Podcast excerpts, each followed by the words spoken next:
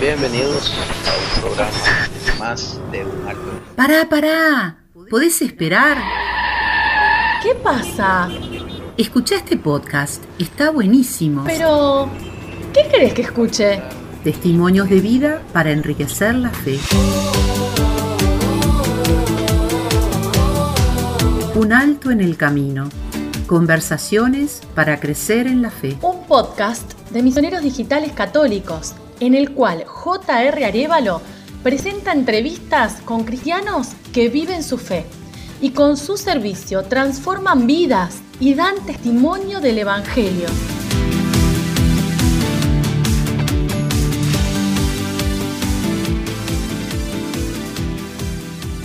Bienvenidos a una nueva edición de Un Alto en el Camino. Soy J.R. Arevalo y en esta ocasión estaremos conversando con el padre Fernando Carmona, vicario de la parroquia San Patricio en Miami Beach, Estados Unidos. El padre es argentino, amante del buen mate. Estuvo por 10 años como párroco de la parroquia San José Buchardo en la región de Córdoba, Argentina. También en esa misma región fue párroco de la parroquia Santa Rosa de Lima. Un alto en el camino Diálogos para crecer en la fe. Padre, sea muy bienvenido a este programa. Muchísimas gracias, gracias por la invitación. Es un placer estar compartiendo con vos, José, y también con, con toda la audiencia, con todos los amigos que tenéis aquí en Un Alto en el Camino. Pues muchas gracias, Padre. Nos honra con su presencia y para, para aprovechar al máximo el tiempo que tenemos para esta entrevista, Padre, vamos a entrar directo al grano. ¿Quién es Fernando Carmona y cómo llega usted a la decisión trascendental de ser sacerdote? Bueno, eh, ya algo has dicho de mí, eh, pero para aquellos que no me conocen, bueno, eh, soy sacerdote hace varios años, este año estaré celebrando 23 años de vida sacerdotal, por lo tanto eso manifiesta que entré hace mucho tiempo al seminario este año van a ser 30 años que ingresaba a la formación, preparándome para, para el llamado que Dios algún día, siendo muy joven, eh, hacía a mi vida. Eh, como dice la palabra de Dios, Dios nos eligió desde siempre, ¿verdad? Pero uno va descubriendo eh, en esos altos en el camino que uno tiene que hacer, ¿verdad? Donde Dios se manifiesta de una manera distinta, especial, diferente. bueno, descubrí, iba a un colegio católico, eh, era practicante, pero a medias, light, decimos hoy en día y aquí en los Estados Unidos, de familia religiosa católica, pero bueno, este, empecé eh, teniendo como un deseo de más en el corazón. Eso lo fueron poniendo distintas personas. Eh, recuerdo una, una profesora del colegio secundario que nos invitaba a participar de la parroquia y fue ella como instrumento para que yo me acercara como catequista, ayudante de catequesis a la parroquia. Eso hizo que conociera al sacerdote de aquel entonces, eh, que fue después mi guía espiritual, y también acercarme a los grupos de la parroquia. Yo tenía 14, 15 años. Eh, cuando vi a este sacerdote tan enamorado de su ministerio, su predicación, eh, siempre todos tenemos necesidad de modelos, ¿verdad? De, de, lindos ejemplos y en mi corazón empezó sin darme yo cuenta, eh, pero el Espíritu Santo sin duda estaba allí ya trabajando, de, desear lo, cómo era ese sacerdote. Yo quiero ser como él. Bueno, así fue ese camino, eh, hice mi primer retiro eh, con la renovación carismática católica, donde hago mi seminario de vida, allí tengo mi encuentro personal con Jesús, recuerdo volver distinto a mi casa, eh, me sentí distinto también con el grupo de amigos del colegio, empecé a comprometerme en la vida de la, en la, vida de, la parroquia, pero también del colegio San Buenaventura, franciscano, que iba, me acuerdo que les invitaba a mis compañeros a rezar el rosario en el recreo más largo, yo creo que ellos me miraban ya raro. Lo veían como el raro, queriendo rezar el rosario, el recreo. Y, y, para vaya sorpresa, cuando había pruebas, cuando teníamos exámenes, cuando más se llenaba eh, ese recreo, porque pidiéndole a la Virgen la ayuda, ¿verdad? Intercesión para los exámenes. Bueno, cosas así bien bonitas, ¿verdad? Que recuerdo y eso llevó a que, bueno, que tuviera una, una cercanía a las, cosas de Dios. Después una catequista me regaló el librito de la devoción a la Divina Misericordia y es allí donde yo voy más a la parroquia a rezar a las 3 de la tarde, me enamoro de esa devoción y, y bueno, creo que ahí fue el encuentro más personal y donde empecé a sentir que, que Dios, yo me entregaba a Dios, pero yo nunca le ponía nombre ni, ni, ni se me cruzaba de ser sacerdote. Pero el sacerdote que, que comento, Padre Gustavo, me, me pregunto un día si yo no había pensado ser sacerdote. Yo por dentro como que no me lo tomé muy bien a eso, ¿no? Uno se niega a veces a esas cosas porque, bueno, quizás, no sé, hoy en día a lo mejor es un poquito más eh, una de las posibilidades, pero son cosas muy fuertes para uno. Y eso hizo que yo me empezara a cuestionar, aunque lo negué, y me fui a terminar el secundario, me fui a la universidad a estudiar farmacia, pero era tan fuerte esto que uno le llama el llamado, que hasta un día volví eh, y le dije, padre, creo que tengo que entrar al seminario. Y bueno, él me abrazó, me dijo, me alegro que te des cuenta, y allí ingresé al seminario. Yo tenía recién 17 años eh, y, fue un 11 de marzo eh, del año 1991. Eh, así que bueno, ahí comenzó este, esta preparación. Entré en el seminario en Argentina, en la provincia de San Luis, donde yo nací, eh, y terminé los estudios en otro seminario donde mi papá fue seminarista, aunque por supuesto no, no concluyó los estudios, no fue ordenado sacerdote, pero esas cosas de la vida, mi papá estuvo en el seminario y, y bueno, creo que también cuando él se enteró que yo estaba en el seminario, pues cuando me ordené sacerdote, se sintió, creo, realizado en, su hijo, ¿no? Esos misterios que tiene Dios. Se vio este, reflejado en usted, padre. Sí, tal cual, tal cual. Así que eh, terminé en el seminario de Río Cuarto, en Argentina. Eh, me ordené el primero de noviembre del año 1998 en la solemnidad de Todos los Santos, en la parroquia San José. Siempre San José me ha ido acompañando porque mi primer parroquia de párroco, la que mencionaste, también el patrono eh, es San José en Buchardo. Así que a él me he encomendado y me encomiendo siempre. Bueno, cuento algo, ¿verdad? De, esta historia que es, eh, sería mucho más largo de narrar, ¿verdad? Pero muy, muy apasionante porque Dios tiene sus misterios y su manera también de, de ir entrando en nuestra historia y en nuestra vida un alto en el camino. Definitivamente, Padre, yo creo que eh, a cada uno nos llama de una forma muy especial, pero particularmente eh, a aquellos que traen la, vocación por el servicio, por la ordenación sacerdotal, es sorprendente eh, el amor con el cual los va llamando a este compromiso que es, vaya, para, para toda la vida, ¿no? Y un compromiso por por hacer las veces de Cristo aquí en, la tierra, por enseñar, por ir caminando, eh, por ir dejando esa semilla, eh, asegurándose que caiga en tierra fértil.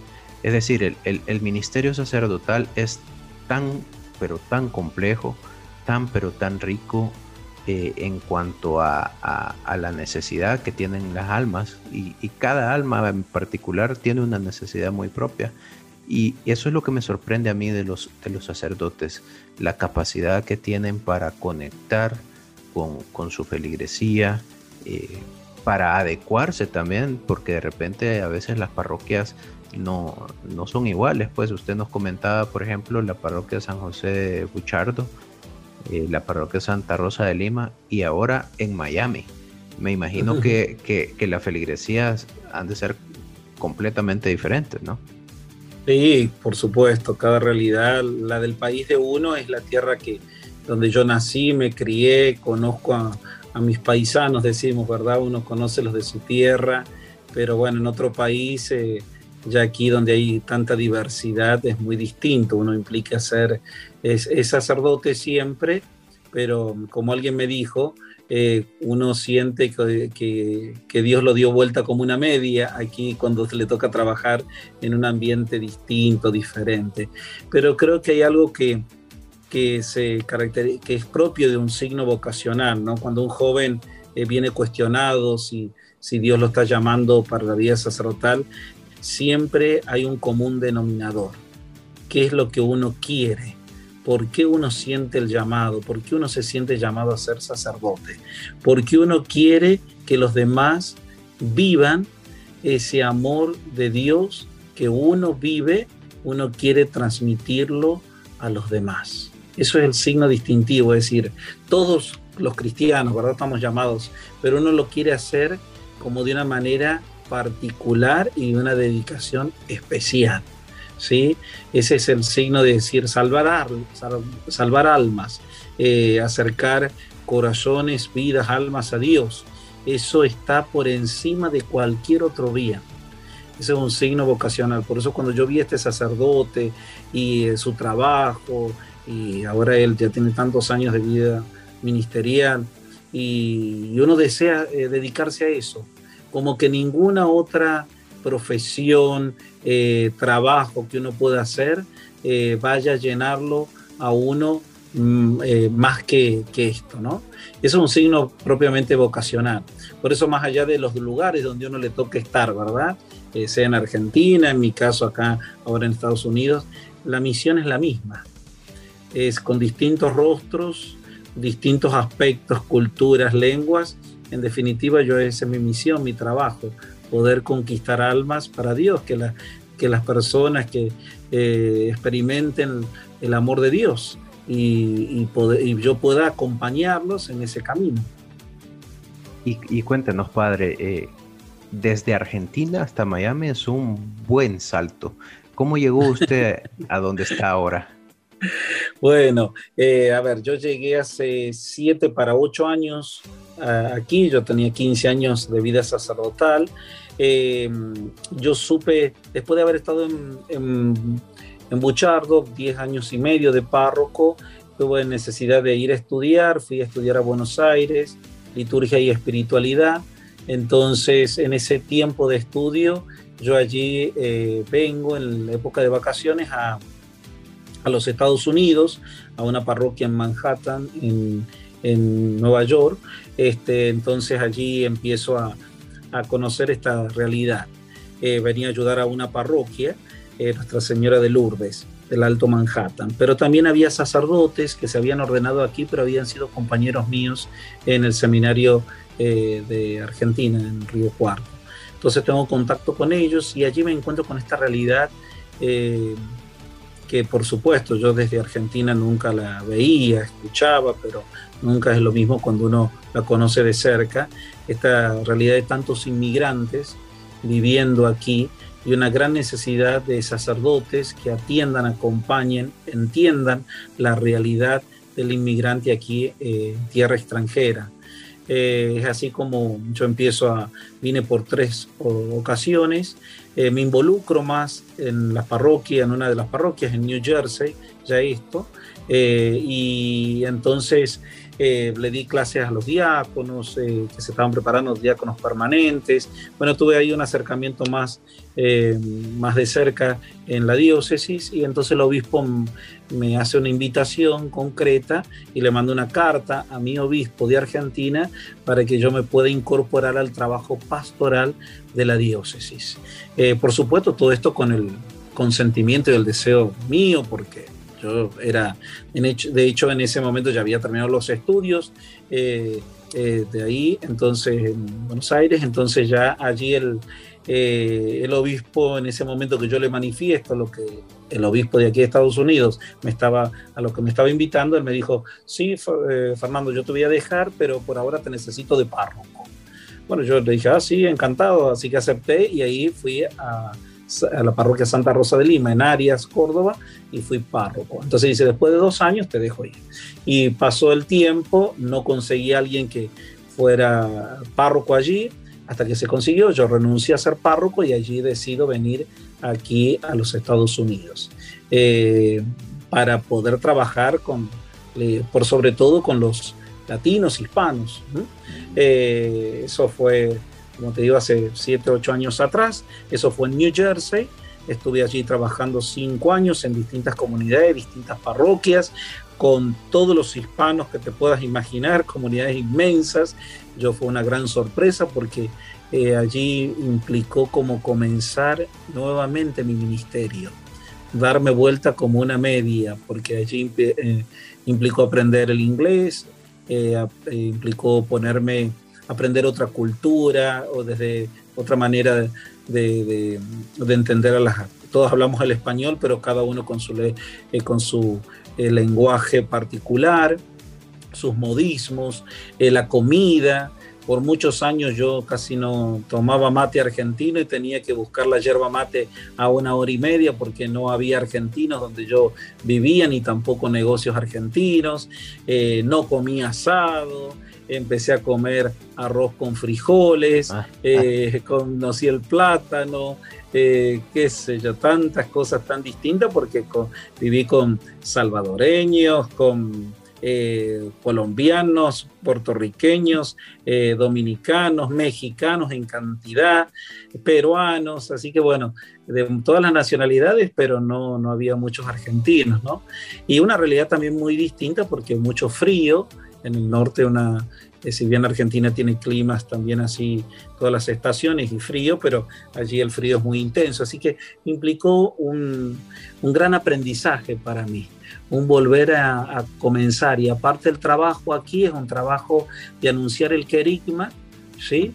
Y también de hacer, eh, de, una, de acercar las personas, los hijos de los inmigrantes con un trabajo en la catequesis, celebrar muchísimos sacramentos del bautismo, primeras comuniones, bodas, eh, acompañarlos en su dolor, la realidad del inmigrante, eh, es muy dolorosa porque muchos han dejado su tierra y sus familias, entonces mm, parten sus seres queridos, fallecen y no los pueden ir a acompañar porque muchos están indocumentados. Entonces toda esa realidad yo me encontré y también me, me apasionó poderlos acompañar porque encontré que dentro de mi ministerio, si bien eh, era muy intenso y activo, yo como párroco, como sacerdote en Argentina, pero aquí esto implicaba dar algo más una entrega mayor.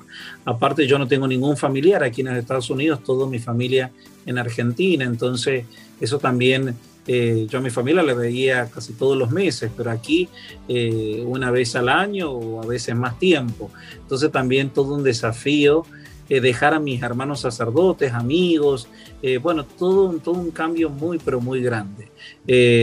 un desafío eh, muy, muy grande, pero creo que vale la pena, ¿verdad? Este, poder, eh, yo siempre había deseado en mi corazón y Dios me lo había mostrado desde el momento en que yo tuve mi retiro para diácono, que, que Él me iba a enviar a los confines de la tierra, ese pedacito de, de la palabra de Dios. Y me envió como primer parroquia a los confines de la diócesis, porque era la parroquia límite con otras provincias, la provincia de Buenos Aires, de La Pampa, bien al sur de la provincia de Córdoba, y bueno, después ya los confines realmente de la tierra, porque al otro punto del continente. Pero bendito sea Dios porque aquí le he podido encontrarle mayor sentido a mi vida sacerdotal y también al espíritu misionero, que todos lo tenemos que tener, pero que aquí eh, en los Estados Unidos uno lo hace más carne y más real porque implica tener realmente un espíritu misionero donde uno tiene que renovar constantemente el, llamado que, que, Dios me ha hecho y el sentido por el cual yo estoy aquí.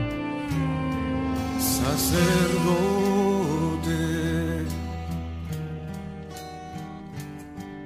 hoy mi espíritu te ha ungido y sabes ya,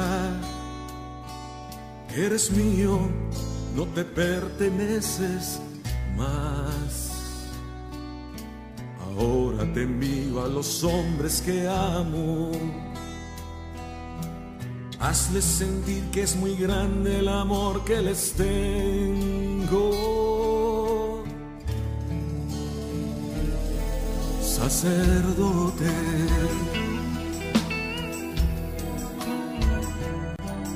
Tú tendrás una cruz pesada, yo lo sé,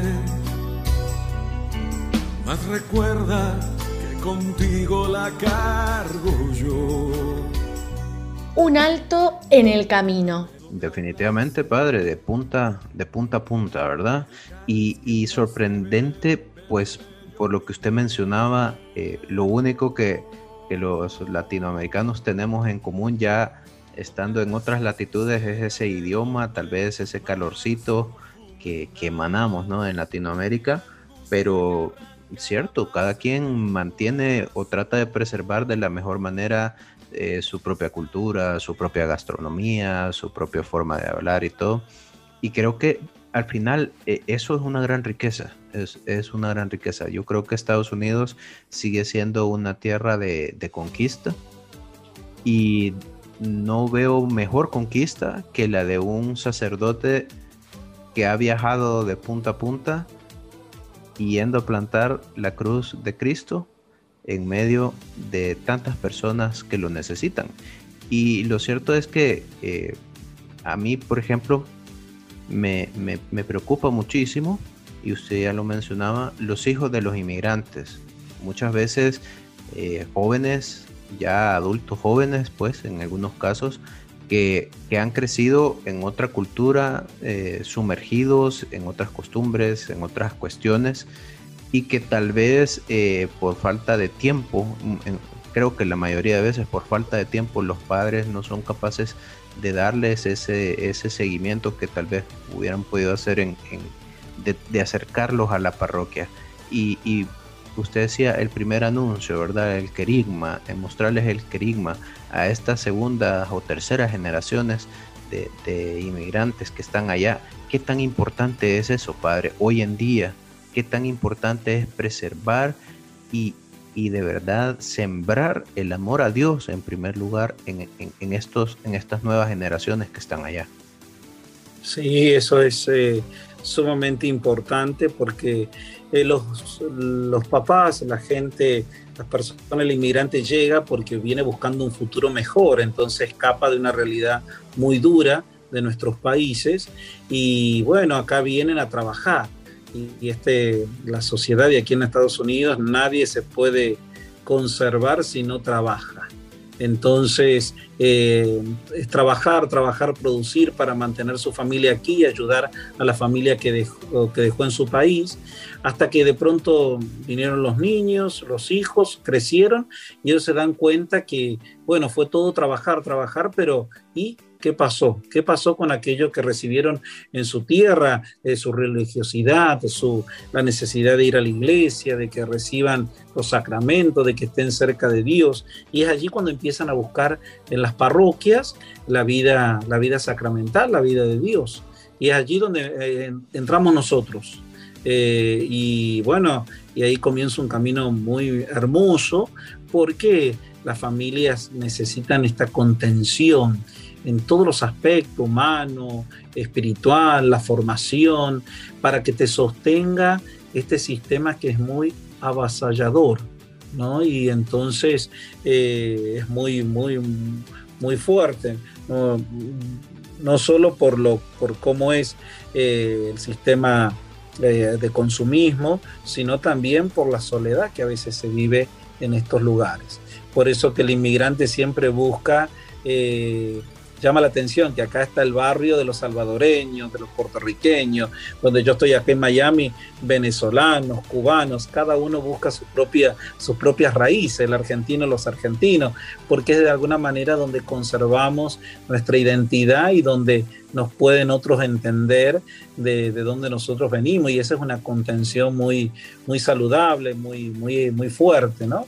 Más allá de que después uno va estrechando lazos y amistades con personas de, otros países o de aquí de Estados Unidos. Entonces, bueno, se hace todo una, un núcleo, una eh, lazos muy, muy hermosos. Pero los lazos en la vida de las parroquias terminan siendo más fuertes que los lazos familiares o los lazos de personas de tu mismo país. ¿no? Bueno, yo siempre digo los lazos espirituales terminan siendo más fuertes que los lazos carnales, ¿no?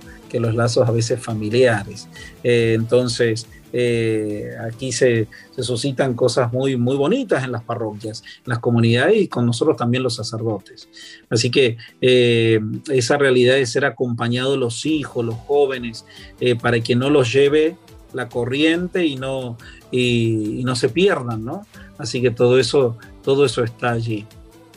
Y, son receptivos estos jóvenes, estas nuevas generaciones, son realmente receptivas, bueno, claro, en su opinión, ¿verdad, padre? Pero ¿son receptivos al, anuncio del Evangelio?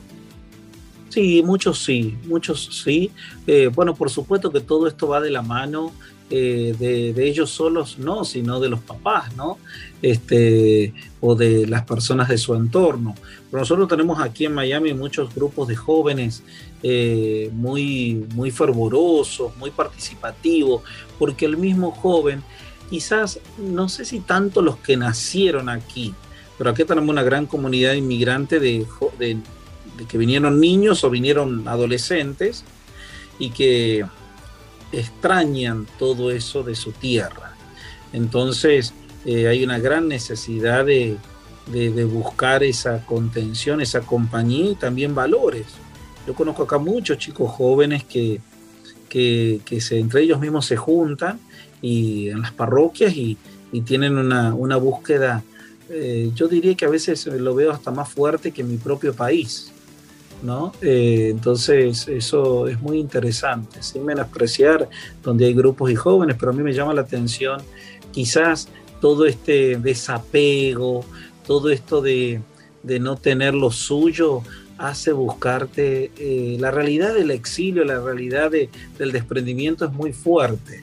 Eh, entonces eso hace buscar otro tipo de cosas en, en la vida, ¿no? Porque el desarraigo, Estamos hablando que también muchos de ellos a veces vinieron aquí sin sus padres, eh, entonces hay, una, hay otro tipo de búsqueda, hay otro tipo de mirada ante la vida. Podés escuchar todos nuestros programas de Un Alto en el Camino en Spotify, Anchor FM, Apple Podcast, Google Podcast y Radio Public. Búscanos como un alto en el camino. Podés seguirnos en nuestras redes sociales como Misioneros Digitales Católicos, como Un Alto en el Camino, una historia de fe, y en Instagram como JR Arevalo. Un Alto en el Camino. En misionerosdigitales.com vas a poder escuchar las reflexiones del Padre Luis y leer artículos y noticias sobre formación cristiana. Visita misionerosdigitales.com. Hasta el cielo no paramos. Seguimos conversando con el padre Fernando Carmona, vicario de la parroquia San Patricio en Miami Beach. Padre, y siempre con este tema del, migrante que, eh, bueno, me, eh, me, trae, lo que hemos estado conversando me trae a, memoria eh, la reciente adición de, que hizo su santidad el Papa Francisco a, las letanías, ¿no? Eh, cuando incluye a la Virgen como reina de los migrantes. y, pues con lo que usted nos comenta es, es una realidad muy, muy, muy palpable la necesidad de tener una, intercesora como nuestra Madre Santísima que vele y que, interceda por todos los migrantes, porque vaya, eh, creo que en Estados Unidos los que se van para allá, eh, decimos es tierra de conquistas, tierra de oportunidades y quizás la mayoría, si, si tratan, si trabajan, si le echan ganas, pueden llegar a superarse, pero hay otros lugares donde los desplazamientos de migrantes son forzados por la guerra, por conflictos, por, mm. por hambrunas, por persecuciones. Y, esa, esa realidad de ellos se vuelve aún más eh, precaria o más difícil de la que, de la que puede usted encontrar. Y, es, pero es igual de necesario ese, ese acompañamiento, ¿no? Es igual de necesario tener eh, tener eh, a, Cristo en medio de esta gente, eh, motivándoles, recordándoles que hay alguien que los ama.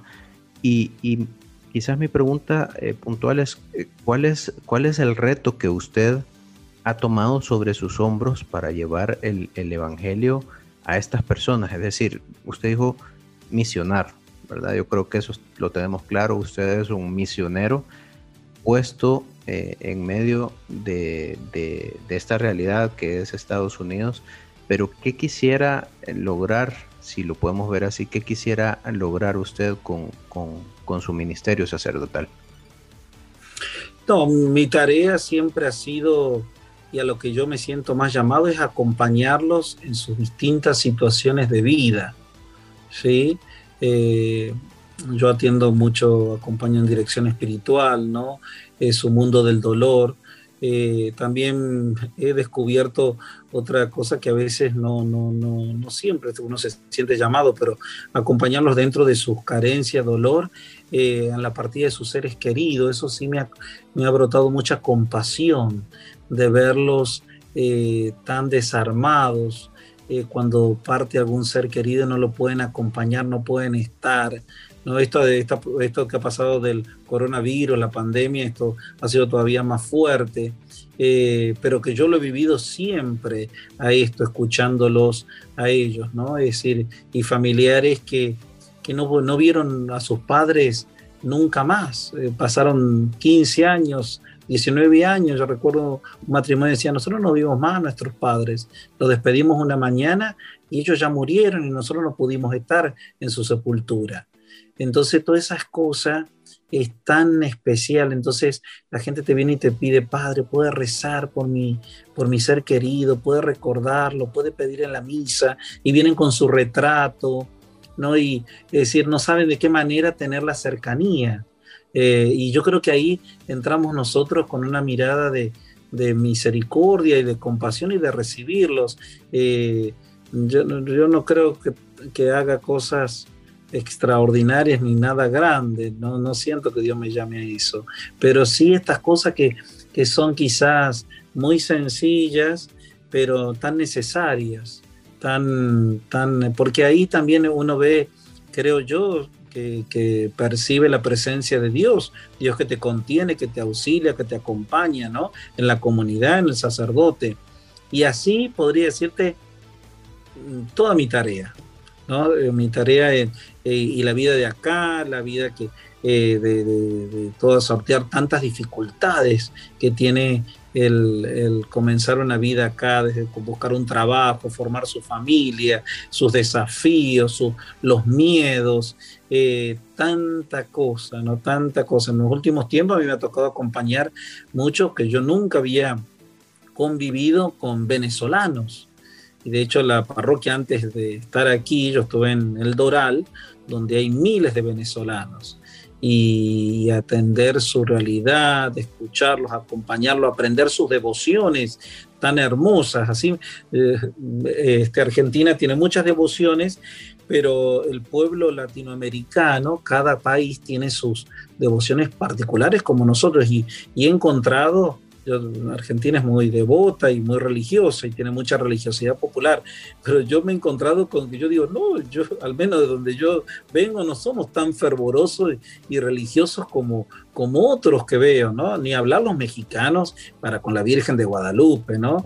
Y así aquí en los venezolanos eh, sus devociones, los cubanos, eh, bueno, con la Virgen de la Caridad del Cobre, así como que una devoción pero algunos quizás se destacan más que otros y eso va impregnado en su, en su amor, ni hablar a la Virgen, ¿no? O, los peruanos en el Señor de los Milagros, ¿no? Tantas cosas que, a mí me ha tocado acompañarlos, ¿no? Es decir, acompañarlos en lo que ellos traen, como lo que yo también traigo, ¿no? Y, de allí caminar, porque allí es donde se, eh, vieron a Dios, descubrieron a Dios, eh, experimentaron y vivieron su fe. Entonces esa es la, tarea mía eh, que yo hago aquí, no, no hago ninguna otra cosa más, que, más que esta, ¿no? también la, evangelización por medio de la, de la prédica.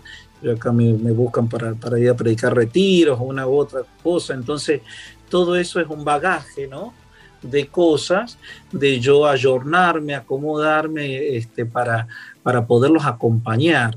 Mm, eh, no, no, tengo ninguna otra ni, ambición, ni deseo, ni, ni, ninguna otra cosa más, más que esta, pero, pero creo que es eh, muy interesante y, que implica poner la vida, porque implica acompañarlos a cada uno, ¿no? Y, y a las comunidades. Eh, así que bueno, no sé si, si, si soy claro, a lo mejor puedo parecer muy, muy poco, pero sí es poco a lo mejor lo que no hace. No, para nada, para nada, padre. Yo creo que, si me permite, creo que poner a, a, Dios en el centro de todo lo ordinario es extraordinario.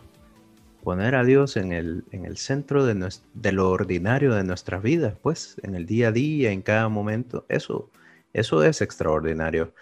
Y, me sorprende porque eh, de todo lo que usted me dice, estoy seguro, más todo lo que conocemos de redes, que ya vamos a hablar de eso, estoy seguro que, no le ha de quedar tiempo ni, ni para respirar. Y sin embargo, ese, ese servicio que usted da con tanto amor, con tanta entrega, es eh, admirable. Y, y eh, en su, en su humildad, pues yo sé que usted no busca elogios ni nada por el estilo, pero no está de más decirle que, la labor que hace es admirable, padre, realmente es admirable.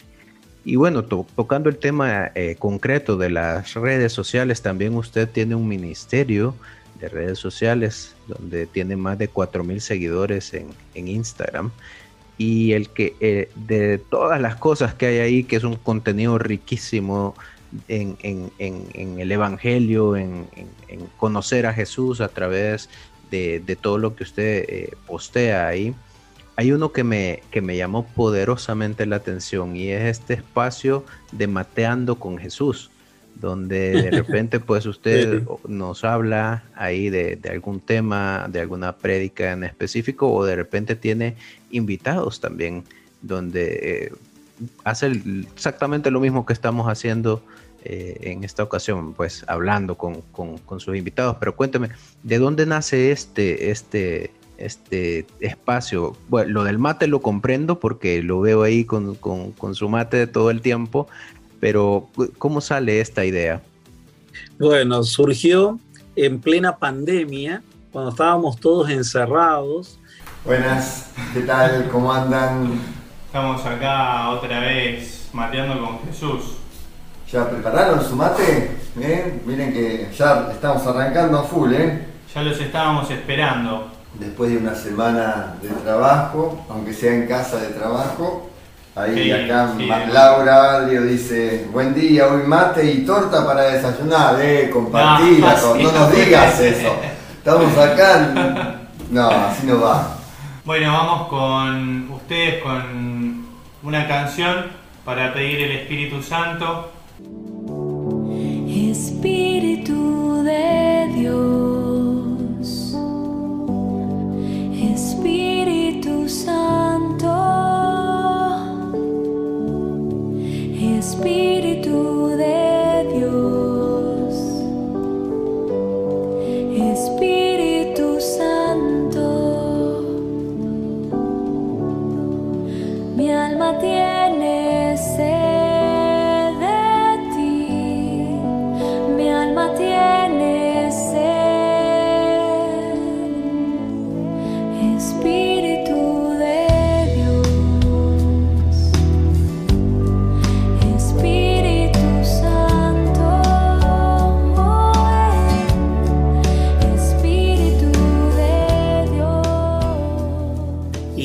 yo celebraba la misa junto a los otros sacerdotes y donde solamente el templo totalmente vacío y por lo tanto la gente nos seguía por medio de las plataformas digitales. Entonces eh, volví a mi casa y yo, yo desayuno, mi desayuno no, no tomo café, no tomo té, yo desayuno tomando mate. Y siempre no vivía, estaba en la otra parroquia anterior a esta, en Nuestra Señora de, Guadalupe. Y estando en la casa ahí de, los sacerdotes, yo en la mesa de la cocina, no teníamos una casa sacerdotal eh, donde, es donde esté adaptado tener una capilla, nada, es decir, que tenemos que buscarnos el rinconcito para rezar dentro de la casa, ¿no? Entonces yo me ponía en la cocina, la mesa de la cocina, mi mate, la matera, yerba, mate, el azúcar, la pava, o, el recipiente de pava le llamamos como si fuera el termo, el agua caliente, y el recipiente del mate. Entonces yo tomo mate y rezo, hago mis oraciones. Entonces yo decía, siempre buscando la manera cómo poder eh, llegar a la gente, una, época tan especial, donde digo, bueno, no solamente la misa, sino eh, poder comentar algo más, eh, pero sin tanta formalidad, desde la vida y acompañarnos, acompañarnos en, en, en, el, en, el, Evangelio, en una homilía, en un mensaje la vida del, de los santos.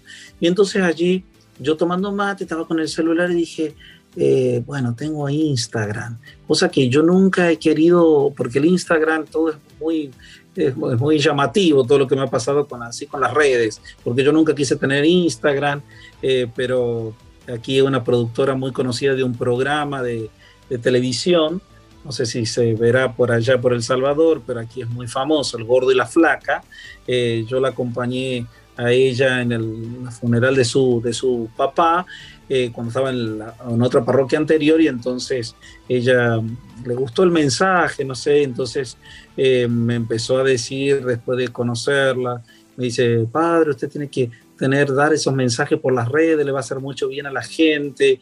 Bueno, y yo le digo, no, no, no, hasta que tanto me insistió y ella me dice, no, usted no tiene más que poner el mensaje y las palabras y nosotros les llevamos todo lo del canal, la producción, las cámaras, todo, todo. Y ahí cuando comienzo hago unas cápsulas que las verán aquí en, en mi Instagram, Padre Carmona, verán cápsulas donde hacemos mensajes, le cuento una historia y después doy una enseñanza. Así comenzó. Entonces yo ya tenía, hacía unos meses, Instagram, pero bueno, yo conocedor de un poquito cómo se iba manejando, pero no demasiado, pero ya sabía cómo hacerlos vivos. Entonces, este, esa mañana del 26 de junio, estando tomando mate, dije, bueno, voy a ver si hay alguien está conectado. Y como yo estaba rezando, este, estaba leyendo el Evangelio, digo, comento algo del Evangelio. Bueno, entonces pongo el vivo de Instagram y en esa mañana se conectaron 40 eh, personas que me llamó muchísimo la atención de que cómo se habían conectado tantas personas en un rato, yo hablando y toma, entonces las personas me, empiezan a, que participan y dicen, padre, ¿qué está haciendo? Y yo le digo, yo estoy acá tomando mate, le digo, eh, porque yo rezo tomando mate, y bueno, le digo, estoy mateando con Jesús. Basta que yo dije esa palabra, que nomás le pusieron like, y bueno, después que corto la transmisión, este, empecé a decir, oh padre, qué bueno eso, de mateando con Jesús. Y ahí dije, wow, digo, quizás este sea el título para, para las próximas mañanas, me voy a seguir conectando. Y así quedó, mateando con Jesús. Este, y bueno, eso se hizo más popular y, bueno, eh, lo que es hoy en día. Entonces lo empecé a que, aquella, en aquella oportunidad, lo hacía todos los días, después lo terminé haciendo de martes a viernes y los viernes en una hora santa. No pretende ser más que un espacio informal donde yo, la excusa es tomar mate, ¿sí? esto tan propio de los argentinos. Esa es la excusa entonces. Sí, es un recurso, una excusa, y, pero el fin es poder evangelizar y aquí se, suscita mucho que la gente eh, pregunta, participa eh, y bueno, yo voy dando una enseñanza, eh, la mayoría de las veces del Evangelio del día, de las lecturas del día y del santo. Y también como un grupo de jóvenes se unió para ayudarme, algo así, pero no tan grande como tienen ustedes de, de, misioneros católicos, sino misioneros digitales. Y esto, estos jóvenes, padre, que, que, le ayudan a, a, de repente a, a, ver el tema de la tecnología, ¿qué tan importantes han sido para, para seguir con este espacio? Un alto en el camino. Pues bueno, ellos me dan muchísimas ideas, ¿no? Ya primero contar con la productora, de, eso fue una, porque a posicionarme, eh, que siempre se tiene que ver el mate, cosas, detalles, ¿no? Que uno por allí no las toma en cuenta, eh, el enfoque, eh, bueno, ciertas cosas. Uno muchas cosas ya sabe porque constantemente me toca por la predicación estar dirigiéndome a la comunidad, al público, pero eh, con los medios es otra cosa, ¿no? Eh, pero estos jóvenes, bueno, ideas constantemente, decir, padre, tiene que hacer esto, vamos a hacer aquello, no, más bien este, pongamos este flyer. Eh, no, tiene que, hay que entrevistar, bueno, todo esto, ¿no? Es decir, ellos tienen una agilidad tan grande en esto y tienen esa, esa lucidez ¿no? que uno a veces no lo tiene porque precisamente quizás están más en los medios que, yo. Pero bueno, ha sido todo un conjunto de, cosas que nos ayudan, me han, ayudado enormemente a mí para, para bueno, poder continuar y poder también ser, buscar creatividad en todo esto, ¿no? Claro, y es son unos mensajes de verdad, padre, espectaculares. Me quedo con dos que, escuché por ahí y que tal vez tenemos en este último espacio tiempo para comentarlos. El primero, el de las tres rejas. ¡Wow! qué, enseñanza, ¿no? Entonces, tal vez hablamos un poco de, las tres rejas y lo que significa aplicado para nosotros los, los católicos en cuanto al tema de la prudencia y luego le pregunto sobre la otra. Sí, bueno, eh, quizá a lo mejor yo no lo recuerdo tan bien a la historia, pero este, que creo que alguien iba a preguntarle a su maestro de que habían hablado mal de él, entonces este, le dijo, bueno, para antes de decírmelo, te pido que lo hagas pasar primero por la reja de la necesidad, si es necesario que me lo digas, ¿no? Eh, no, en verdad no es tan importante, entonces más bien eh, mm, dejémoslo. Bueno, lo has pasado por la reja de la, eh, de la, bondad. ¿no? Es bueno para mí eso que me vas a decir. Y en realidad no, no, no, vale la pena, no tiene demasiada importancia. Y por último, eh, lo que me vas a decir es verdad. Y le dicen, no, eso es la verdad que yo lo he escuchado de otros, yo no estoy seguro si esto es verdadero. Entonces, más bien, si, si no es ni bueno, ni necesario, es ni bueno, ni verdadero, eh, más bien sepultémoslo en el olvido, ¿no? Entonces, yo creo que a veces siempre uno tiene que purificar, ¿verdad? No solo lo que uno escucha, sino lo que va a decir, porque muchas veces gastamos eh, tanto tiempo en cosas que no son importantes y necesarias, ¿no? Y siempre hay que estar eh, pasando por el colador, ¿verdad? De, los valores, eh, lo que uno vaya con mucha más razón a decir o hablar del otro, porque podemos hacer un gran daño. Entonces eh, está muy interesante, creo, esa, esa historia porque nos ayuda a nosotros, ¿verdad? A, a, siempre purificar nuestra intención de lo que nosotros escuchamos y de lo que vamos a decir. Así es, padre. Y siempre con el tema de la, de la purificación, ¿no? Hace, hace más de un año, exactamente, ahí por abril, y con ocasión de la cuaresma del 2020, en ocasión que nos encontramos nuevamente en cuaresma, eh, quiero recordarle de esta historia que contó acerca de un profesor ateo eh, que dio el consejo a, a, muchos estudiantes, creo que eran como mil personas, algo así decía usted en la historia, que dio el consejo de practicar frecuentemente la confesión y decía textualmente, la confesión, pues no existe en el mundo otra práctica religiosa que atraiga más paz y tranquilidad al espíritu que la confesión de los católicos. Eh, es sorprendente eh, que un no creyente, ¿verdad? Que una persona que no cree, haga este tipo de comentario. Y, y entonces mi pregunta es, ¿qué es eso que tiene la confesión? ¿Cuál es ese misterio de la confesión que incluso eh, personas educadas que no necesariamente crean pueden ver eh, esa, esos beneficios o esos frutos espirituales que nos da. Bueno, primero que la confesión la instituyó Jesús, ¿verdad? En el sacramento de, el sacramento de la reconciliación lo instituye Jesús y las cosas que vienen no del hombre sino de Dios, eh, ya sabemos el efecto que producen, ¿verdad? Eh, ninguno de nosotros hubiese inventado este sacramento donde uno se sienta a escuchar cosas eh, no muy agradables que hacemos los seres humanos, ¿no? sino nuestra miseria y nuestros pecados. Nosotros los, sacerdotes, los últimos que hubiésemos inventado una cosa así. Entonces, porque implica, eh, yo anoche fui a una parroquia a confesar y, y estuve tres horas y media sin levantarme.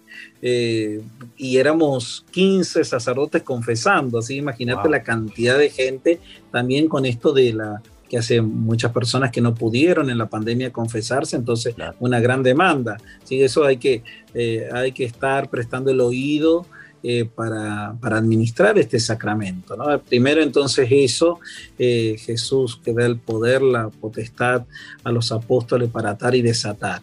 Eso es algo maravilloso.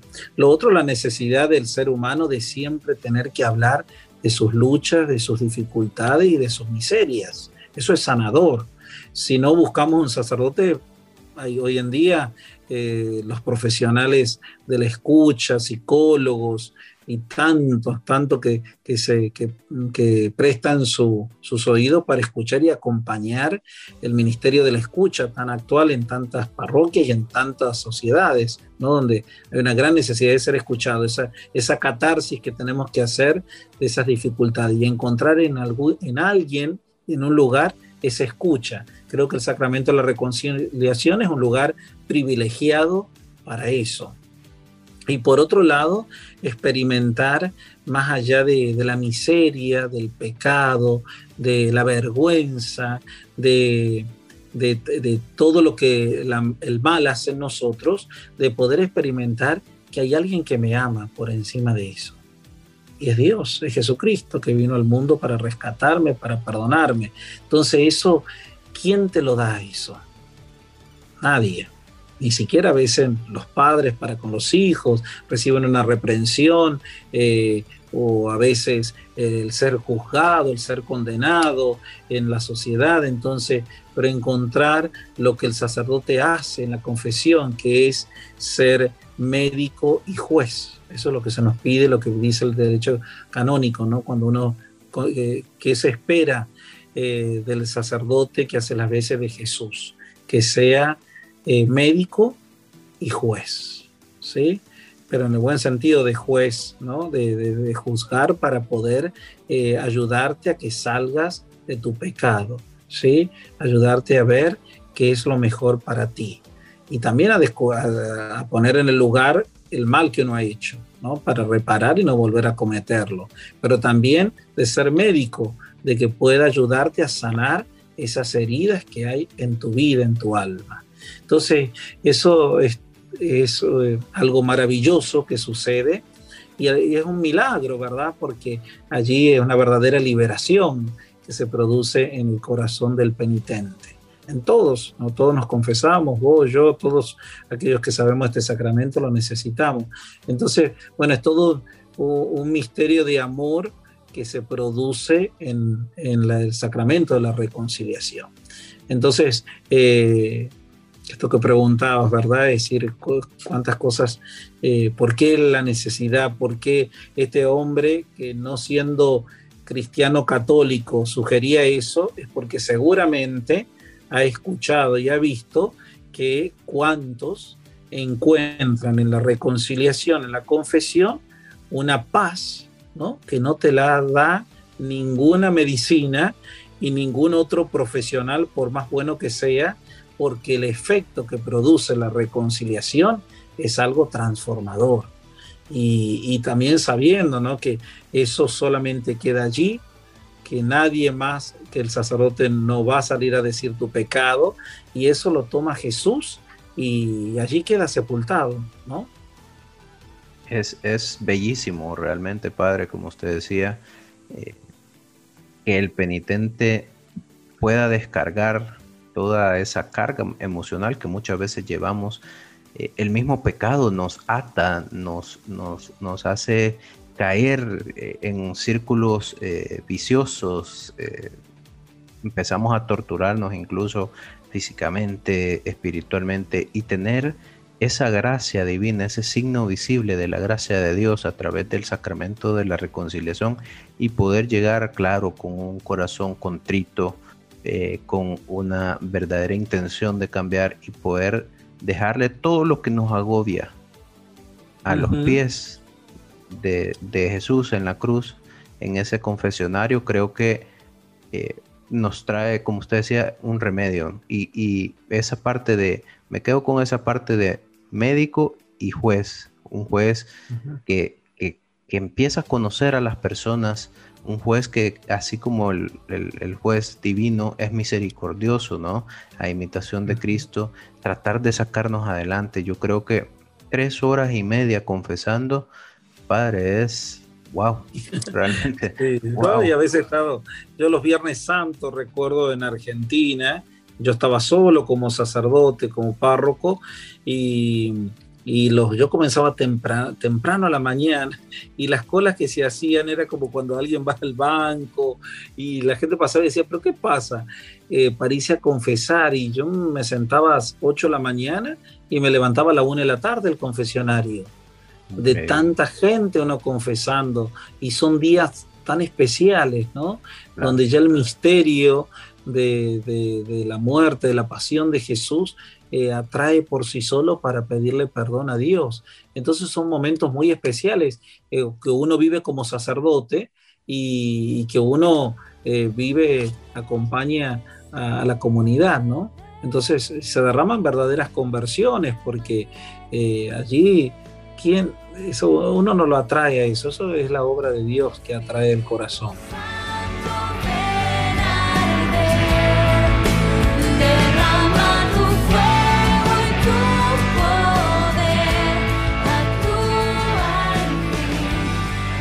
Y ahí ciertamente el Señor nunca se va a enojar porque nosotros con insistencia le pidamos lo que, lo que queremos, lo que estamos necesitando, ¿no? En poder creer con todo nuestro ser que, que Él no nos abandona, que el buen Dios nos regale su bendición, el que es Padre, Hijo y Espíritu Santo. Amén. Bueno, los esperamos en la misa de la tarde. En la misa de la tarde. Y nos seguimos reencontrando. El martes que viene en Mateando con Jesús. Saludos para todos. Chao. Un alto en el camino.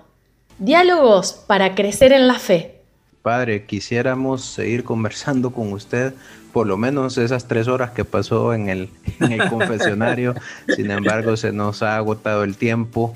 No me queda más que agradecerle por, por acompañarnos en, esta entrevista, agradecerle por ese maravilloso ministerio, eh, ponerlo en nuestras oraciones y pedirle a todos nuestros escuchas que también lo pongan a usted en sus oraciones por ese bello ministerio que tiene eh, en, en, su parroquia atendiendo a tantas personas que lo necesitan, tantos migrantes, tantas que estamos deseosos y ansiosos por tener esa conexión con Dios. De verdad, Padre, ha sido un privilegio eh, tener este tiempo y compartirlo con usted. No me queda más que agradecerle nuevamente y pues ahí. Bueno, José, José, muchísimas gracias. Eh, para terminar, yo diría el sacerdote, en todas las preguntas que me has hecho y tan bonita, eh, y también que me he sentido con vos en este, en este diálogo y recordar ciertas cosas, ¿no? Que eso es para mí una, un regalo, una bendición desde mi llamado y, y mi trabajo como sacerdote eh, a nosotros se nos enseña en la formación, cuando en la formación permanente, ahora como sacerdote, pero también desde el seminario, que el sacerdote diocesano se santifica en el ejercicio de su ministerio. Es decir, cómo nosotros eh, nos realizamos como sacerdotes, dónde está la santidad de nosotros, es eh, en el, ejercitando nuestro ministerio. Es decir, celebrando la Eucaristía, celebrando los sacramentos, eh, acompañando en una dirección espiritual, yendo a bendecir a, un enfermo. Yo, nosotros atendemos aquí un hospital inmenso eh, en Monte Sinaí. Eh, las parroquias que tienen hospitales nos encargamos de visitar a los enfermos y allí vemos la, misión que nos toca y vemos a este Jesús que, que se manifiesta por medio del ministerio sacerdotal eh, que Dios nos ha regalado. Así que por allí pasa nuestra, nuestra misión. Y eso son cosas de todos los días, son cosas sencillas, ordinarias, eh, de todos los días que Dios las convierte por Él en algo extraordinario, como el sábado pasado cuando voy al hospital y me llaman de un enfermo, yo no sé con quién me voy a encontrar, y me encontré con un hombre que tiene, tenía cáncer o no sé si ella partió, pero estaba muy delicadito, pero cuando me vio se olvidó de la enfermera que estaba allí y es como un feligrés en la parroquia vecina, pero yo no lo conocía, un americano, y cuando me vio me empezó a decir, Father, Father, me agarró las manos. Mira, eso fue algo tan impresionante de, de sentirse consolado por Dios en la persona del sacerdote. Y bueno, me dice, Padre, ¿qué tengo que hacer? Ya posiblemente yo ya me estoy yendo de este mundo. Bueno, a darle los sacramentos, a confesarlo, bueno, esas cosas, viste, que pasan, pero que son hasta los momentos límites de la vida cuando uno más necesita que alguien te acompañe y que esté el sacerdote y que te esté bendiciendo, ¿no? Este, así que bueno, cosas así, eh, por ahí pasa nuestra labor, nuestro ministerio. Gracias José por tu tiempo, creo que yo me estoy pasando, te das cuenta que estuviera tomando mate acá, aunque tengo el mate al lado, que Dios te bendiga y gracias también por esa labor tan hermosa que haces de, de un alto en el camino para contar las maravillas de Dios a todos aquellos que te rodean y que te escuchan. Que Dios bendiga a todos los oyentes y que todos hagamos un alto en el camino para descubrir la presencia de Dios que nos abraza y nos sostiene siempre. Y aquellos que nos quieran seguir, quizás eh, me quieran seguir por ahí por Instagram, Padre Carmona, pueden encontrar allí eh, un lugarcito y, y se suman y ahí verán y me acompañarán en el Mateando con Jesús u otras cositas que hacemos. Gracias. Definitivamente. Padre Carmona en Instagram, a todos desde ya, a seguir al Padre en esos eh, bellos espacios de Mateando con Jesús. Muchas gracias, Padre. Gracias a vos. Hasta aquí llegó un alto en el camino. Ahora podés continuar en tu caminar. Nos encontramos en el próximo programa con otra historia de fe.